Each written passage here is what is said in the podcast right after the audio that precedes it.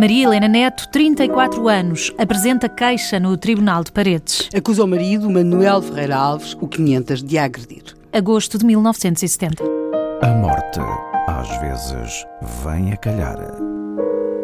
A queixa foi feita em agosto de 1970, mas prosseguiu. Prosseguiu. E em outubro, uh, o 500, portanto, o Manuel, percebe que desta vez as coisas são diferentes. E são diferentes não por causa da mulher, mas por causa da natureza da queixa.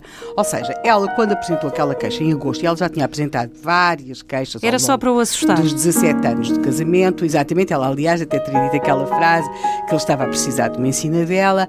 A verdade é que ela ia sempre perdoando, não é? Ele prometia sempre emendar-se e ela ia sempre perdoando. Só que ele não se emendava, só ela é que perdoava, e não só não se emendava, como as agressões vão ficando cada vez mais graves. Tanto que ela Também nesse, no corpo, não é? Que ela nesse tinha, agosto- apresentava marcas de agressão. Sim, mas nesse agosto, além das marcas habituais das da agressão, ela tinha mesmo feridas nos pulsos e uma dessas feridas tinha infectado. E, portanto, houve ali eh, informação mais que suficiente para que as autoridades prosseguissem com uma investigação. E ele aí, o 500, percebe que agora não chega a mulher a tirar a queixa, dizer que lhe perdoa. A investigação vai prosseguir, ele fica furioso, ameaçado de morte.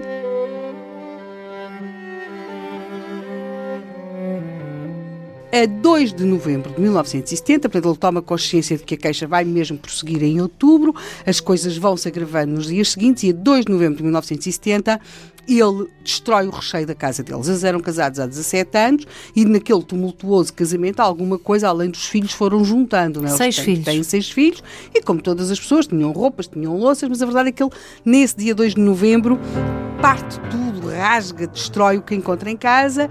À filha mais velha, a tal que tem os 15 anos, ele diz que vai matar a mãe.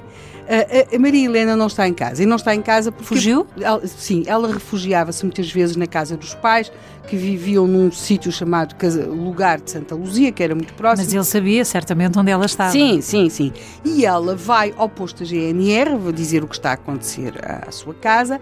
Nas- no posto GNR dizem que ela pode ir descansada, pode sossegar, que eles vão zelar pela sua segurança.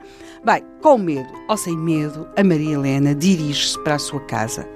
A casa onde estava o marido Per- e onde estavam já os só filhos. estava já só estava os miúdos também estavam muitas vezes em casa dos avós eh, também era tudo muito próximo e ela confronta-se eh, não com o marido quando ali chega mas sim com tudo destruído no meio daquela destruição toda das louças partidas das roupas rasgadas dos papéis atirados ao ar ela apanha do chão um revólver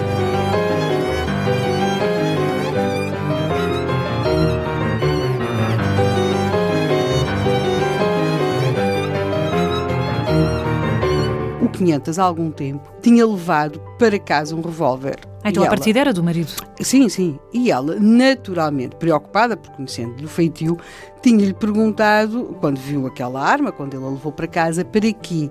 E ele tinha-lhe respondido para o que calhar. Isso já tinha sido há algum tempo, e naquele dia, 2 de novembro, no meio daquele caos que é a sua casa, a casa Estava o revólver. estava o revólver no chão. Ela apanhou-o do chão e levou-o consigo. Ela vai para a casa dos, dos pais. E os filhos? Os filhos estavam em casa dos pais. E ela leva com ela o revólver. Para quê? Podemos nós perguntar. Para o que calhar? Exatamente.